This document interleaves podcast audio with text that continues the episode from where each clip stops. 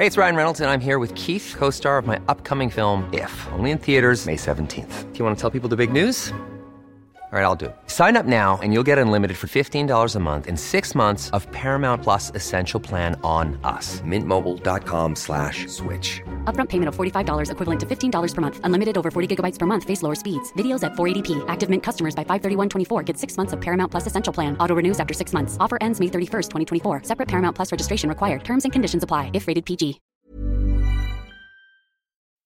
Escuchas. Escuchas un podcast de Dixo. Escuchas Fuera de la Caja con Macario Esquetino por Dixo. Dixo. La productora de podcast más importante en habla hispana. Con ustedes, esto es Fuera de la Caja, este podcast eh, para poder platicar un poco más a detalle. Ya sabe usted que eh, andamos en distintas eh, áreas, en, en, el financiero, con el mismo título está mi columna, Fuera de la Caja, en la radio, los comentarios, en televisión, algunas participaciones, pero pues nunca hay la oportunidad de platicar tanto como lo podemos hacer ahora. Espero que esto lo pueda usted escuchar en, algún momento que tenga disponible. Eh, y aquí podemos platicar, insisto, con, con, un poco más de profundidad algunos temas que a mí me parecen interesantes. Yo espero que a usted también. Eh, usted sabrá decirme si es así o no en alguna de las formas que tenemos de comunicación. Eh, le insisto, encontrarme a mí es muy fácil, Macario MX. en el Twitter es arroba Macario MX. En la página electrónica es www.macario.mx y el correo es macario arroba macario .mx, así que no es difícil encontrarme eh, y ahí puede usted decirme sobre qué debemos platicar o si le gustó o no lo que estamos platicando aquí, cómo lo vamos corrigiendo. Mi, intención es eh, poder, insisto, eh, profundizar en temas que en otros lugares no logro hacerlo y ofrecerle a usted herramientas para que usted interprete al mundo de una mejor manera. No, no necesariamente tenemos razón en todo, pero pues creo que algunas de las cosas que vamos encontrando, investigando, eh, pueden ser de mucha utilidad. Eh, le había yo comentado en alguna de las ocasiones anteriores que lo que nos eh, importa es tratar de entender este funcionamiento de la sociedad, porque tengo la idea de que el determinante fundamental del funcionamiento de la sociedad humana tiene que ver con la comunicación. Esto, usted sabrá, no es una idea mía únicamente, muchas personas creen lo mismo. la la en donde creo que eh, pues tengo una aportación especial es esta idea de que diversas tecnologías de comunicación nos obligan a construir sociedades distintas. Esto es, si nos comunicamos de una forma u otra, esto nos va a llevar a pensar de maneras distintas y en consecuencia a organizarnos y a producir de manera diferente. Eh, este sí es una cosa pues eh, que, que, es polémica, que hay que discutir, que no todo el mundo va a coincidir por ejemplo, los marxistas, y gracias a ellos la inmensa mayoría de las ciencias sociales, creen que lo que determina el funcionamiento de las sociedades es la producción, es la economía. Y son cambios en la estructura económica lo que lleva a transformaciones de lo que ellos llaman la superestructura. La ideología, la política, eh, la forma de pensar, el marco jurídico. Eh, a mí me parece que esto no es eh, exacto. Creo que el cambio viene de la forma como nos comunicamos. Y en realidad hemos tenido muy pocas tecnologías de comunicación. Somos los únicos entre los animales que podemos comunicarnos con este nivel de detalle. Aunque hay personas que dicen eh, que hay lenguaje de los chimpancés o el lenguaje de los delfines o el lenguaje de las ballenas, si somos estrictos es difícil que eso pueda llamarse lenguaje. Son sin duda formas de comunicación, pero no llegan al nivel de detalle que nosotros podemos eh, no tienen una sintaxis desarrollada como la que nosotros tenemos que permite ir anidando frases, que permite ir construyendo ideas cada vez más complejas. Cuando empezamos a hablar, pues no tenemos idea, no sabemos con certeza. Es uno de los temas más discutidos entre antropólogos y ahora muchísimos más investigadores de áreas distintas que tratan de entender cuándo empezamos a hablar, pero no lo sabemos. Debe haber sido entre hace 100 y 150 mil años insisto, no hay certeza. cuando empezamos a hablar, es muy probable que hayamos tratado al principio de entender qué es lo que estábamos haciendo por aquí. Eso es algo que es difícil, me imagino, que un perro o un gato se pregunte. No sabemos porque tampoco hablamos con ellos. Pero nosotros sí nos lo empezamos a preguntar y creo que esto es evidente porque en cuanto pudimos empezamos a trasladar hacia eh, las, las eh, cavernas donde nos metíamos, estos pensamientos que, determinaban nuestro mundo. Y, recuerde usted, eh, hace 100 mil años, hace 50 mil años todavía, nosotros vivíamos fundamentalmente de cazar. Y esto significa que para nosotros los animales eran determinantes. Y eso fue lo que pintamos en las cavernas de todo el mundo hace 50 mil años. Hace 15 mil años, a un grupo humano se le ocurrió una idea brillante en lugar de enterrar a uno de sus muertos, lo que hicieron fue quitarle la cabeza. Y esa cabeza la limpiaron muy bien, la adornaron, el cráneo, lo pintaron, le pusieron conchitas en los ojos y lo colocaron en el centro de la vivienda. Y empezamos a adorar a nuestros antepasados. Eso no lo habíamos hecho nunca. Y este antepasado que adorábamos se convierte en una referencia. Y eso nos permite empezar a vivir en grupos grandes. Hasta antes de ese momento, nunca había existido un grupo humano de más de 60 personas. A partir de ese momento, con esa referencia común que era el antepasado que adorábamos, pudimos juntar 100, 200, 300 personas que vivían en el mismo lugar un año, dos años, tres años, de manera que empezaron a entender los ciclos de las plantas y pudimos inventar la agricultura. Primero empezamos a vivir juntos y después inventamos la agricultura. Hace seis mil años aprendimos a escribir. Y cuando uno escribe puede construir historias más complejas. Y estas historias complejas nos permitieron elevar el nivel del antepasado y convertirlo en Dios. En un Dios local, en un Dios sencillito. Pero ese Dios ya permitía juntar no 200 personas, sino dos mil, tres mil. Y con eso hacer una ciudad. Cuando logramos que esa escritura permitiera comunicar a grupos más grandes, cuando deja de ser esta escritura cerrada, eh, jeroglífica, como le decimos ahora, para convertirse en una escritura que todo mundo puede empezar a leer, o cuando menos un grupo grande puede hacerlo, este Dios local se puede convertir en un Dios universal. Y cuando uno tiene un Dios universal, ya no junta uno, dos mil o tres mil personas, junta uno millones. Y estos millones de seres humanos permitieron la creación de imperios. Los imperios que usted recuerda del pasado, el imperio romano, el imperio Han en China, el imperio parto en Persia, todos ellos dependen de esta gran idea, el Dios universal, que no tiene que ser un único Dios como tienen ahora las grandes religiones del mundo, pueden ser muchos dioses como es el caso de la, del imperio romano, o puede ser ningún Dios en particular como era el caso del imperio chino, el imperio Han, eh, pero no importa, la idea es la misma, puedo juntar millones de personas alrededor de y con eso puedo construir imperios y tener formas de producción cada vez más complejas. Y esto funcionó razonablemente bien hasta que a alguien se le ocurrió inventar la imprenta. Y la imprenta es un problema, porque pues cualquiera puede publicar sus tonterías, ¿no? Y entonces todo el mundo lee y entonces ya tenemos un problema porque tenemos un mercado libre de ideas. Y cuando hay un mercado libre de ideas, mantener vivo a Dios se hace imposible. Y empezamos a matarlo. Y el problema de matar a Dios es que Dios es lo que nos mantenía unidos. Tuvimos que inventar algo para sustituir a Dios y ese algo es la razón. Por eso los seres humanos ahora creen que piensan, porque llevamos 500 años insistiendo en que nosotros pensamos, podemos explicar el mundo con la ciencia, podemos gobernarnos con la democracia, podemos vivir juntos en naciones. La nación es un invento bien reciente, es del siglo XVII tiene 300 años. E inventamos las naciones para poder vivir juntos, aunque creyéramos en dioses distintos.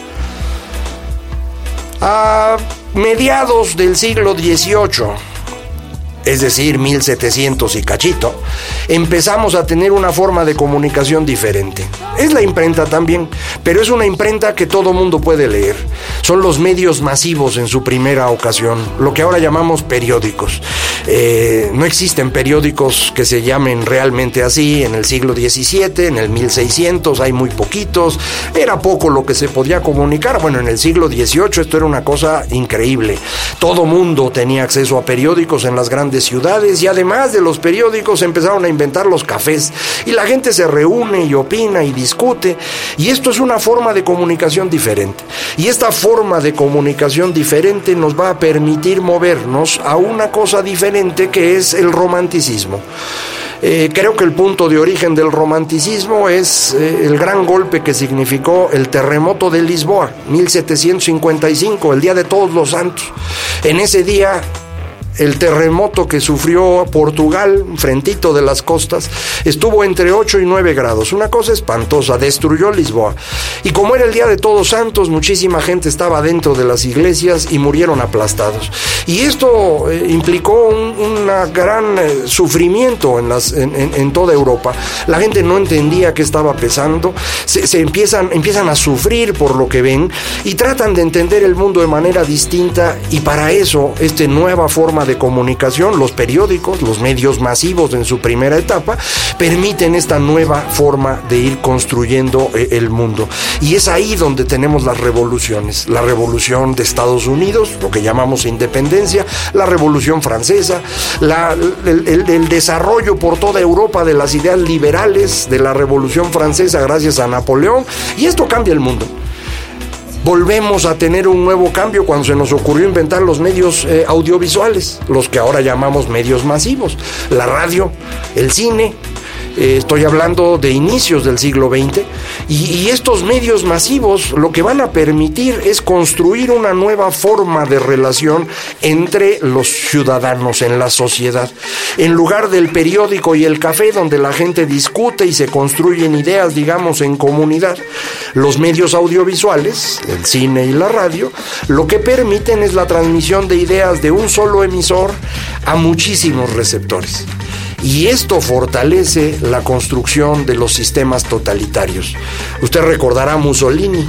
Mussolini no hubiera sido lo que fue sin la radio.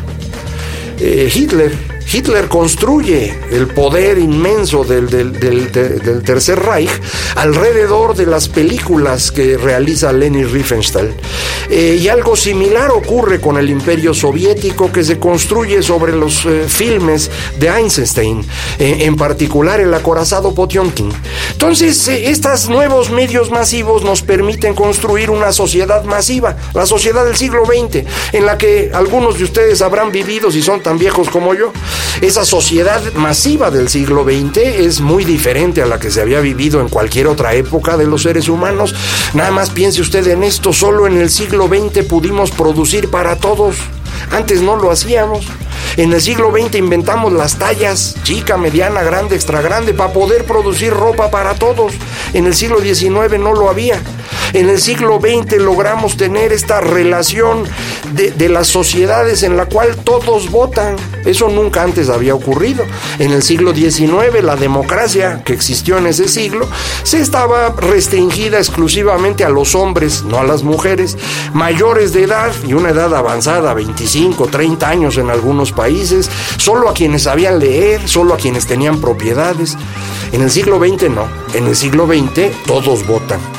Y esto es una política masiva en una forma de producción masiva con medios masivos. Eso fuimos durante el siglo XX y bajo esa lógica fuimos construyendo nuestra interpretación del mundo, la que todavía hoy tenemos. Bueno, ya no la tenemos en realidad, porque ahora las redes han empezado a transformar esto. ¿Cuándo inician las redes sociales? Pues uno podría pensar que a lo mejor alrededor de Internet, en 94, o tal vez en 2006, cuando ya las redes empiezan a volver populares. Creo que pondría uno poner ahí la fecha de arranque en serio de, Facebook y de Twitter, por ejemplo. Eh, antes había otras que ya nadie se acuerda de ellas, pero existieron. Eh, pónganle que por esas fechas estábamos teniendo esta nueva tecnología comunicacional. Lo que despega el éxito de esta tecnología comunicacional es otro golpe duro. Así como el terremoto de Lisboa de 1755, el arranque de las redes sociales ocurre alrededor de un golpe extraordinario a nivel global que fue la crisis financiera de 2008. En ese momento todo mundo se llenó de terror se llenó de terror porque la crisis financiera no ocurrió en un país pequeño como México o como Suecia. México y Suecia tuvieron crisis financieras muy fuertes a inicios de los 90 y ni quien se fijara. Pero si la crisis ocurre en el país más poderoso del mundo, que tiene la economía más grande, el que consume más, el que tiene el sistema financiero más desarrollado, de pronto se nos desploma, hombre, el mundo se va a acabar. Y eso es lo que piensan muchos. Y, y lo que ocurre es que ahora hay una forma de comunicarse que puede aprovechar esta nueva forma de pensar y empezamos a movernos en las redes sociales. Y las redes sociales nos permiten comunicarnos de una manera distinta, le decía. No nos comunica alguien desde el poder lo que piensa a través de la radio o del cine o de la televisión o de los periódicos, no. Cada uno de nosotros puede comunicarse con un grupo distinto de personas y esto nos permite empezar a, comunicarnos nuestras realidades que pensábamos que solo nosotros la teníamos. Esto, por ejemplo, en términos de preferencias sexuales es importantísimo. Eh, tradicionalmente, acuérdese, en el siglo XX, pues había dos géneros, ¿no? Hombres y mujeres. Y hombre, había personas que eran homosexuales en todas partes, en algunos casos se les trataba mejor, en otros peor, en algunos se les discriminaba de manera franca, pero e-, ese era todo el universo que teníamos. Ahora ya no, porque ahora podemos tener grupos de personas que antes vivían totalmente aislados. Es el caso, por ejemplo, de quienes desean cambiar de sexo, eh, transexuales, que antes prácticamente nadie les hacía caso y eran uno en, en miles, nadie, nadie podía acercarse a ellos. Bueno, ahora se han podido comunicar a través de las redes y han podido crear una comunidad. Y esto es lo que los ha empoderado para convertirse en una fuerza que puede llevar sus temas a la agenda pública. Y eso mismo ha ocurrido con cualquier cosa que a usted se le pueda ocurrir. Personas, y no quiero que piense usted que la comparación de temas es para minimizar alguno de ellos. Eh, lo que, lo que intento es explicar cómo la comunicación cambia el poder de esos temas. Las personas que no les gustan las corridas de toros, los que son antitaurinos, que eran muy poquitos en, México, por ejemplo, en ciertas zonas de México los toros han sido fiesta pública desde hace mucho y los antitaurinos nadie les hacía caso. Bueno, ahora a través de las redes se han convertido en una fuerza importantísima.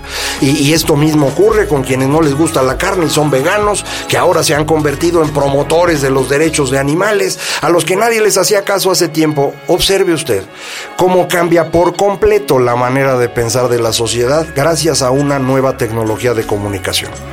Y si cambia la manera de pensar, cambia la organización de la sociedad. Si antes nos agrupábamos alrededor de lo que creíamos correcto en ese momento, bueno, ahora nos empezamos a agrupar alrededor de lo que ahora creemos correcto.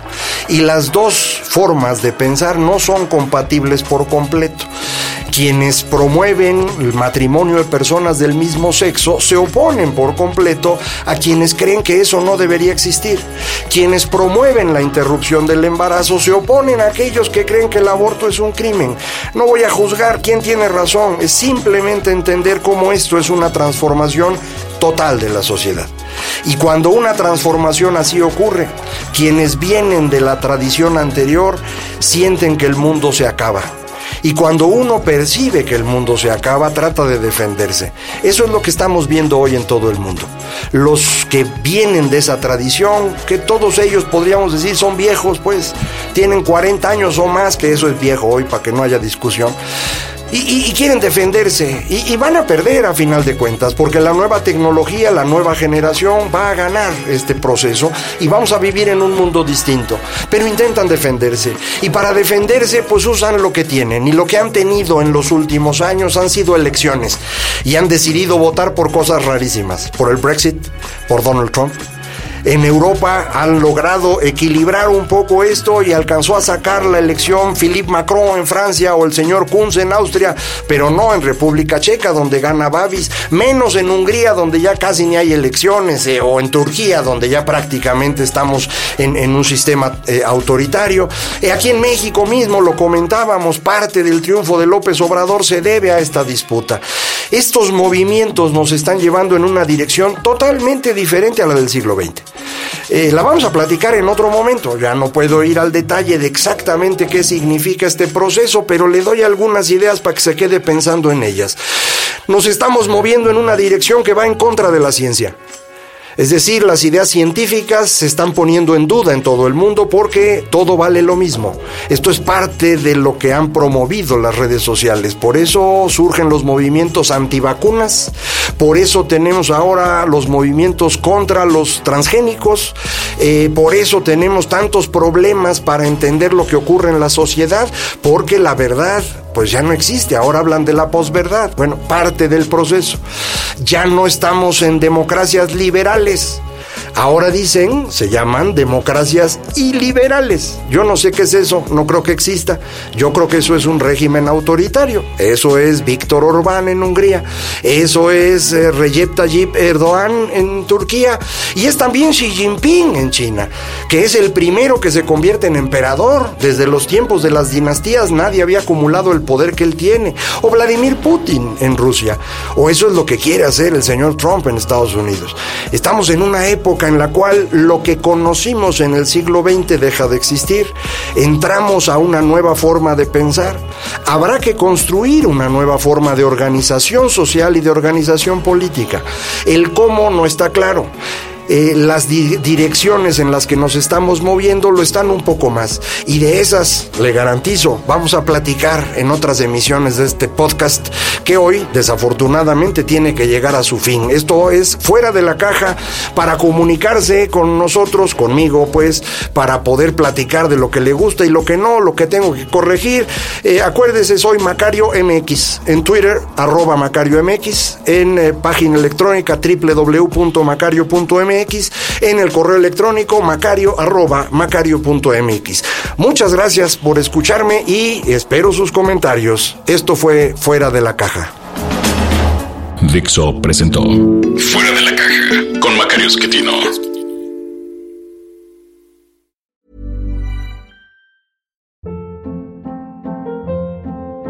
Hold up. What was that? Boring. No flavor. That was as bad as those leftovers you ate all week. Kiki Palmer here, and it's time to say hello to something fresh and guilt-free. Hello Fresh. Jazz up dinner with pecan-crusted chicken or garlic butter shrimp scampi. Now that's music to my mouth. Hello Fresh. Let's get this dinner party started. Discover all the delicious possibilities at hellofresh.com.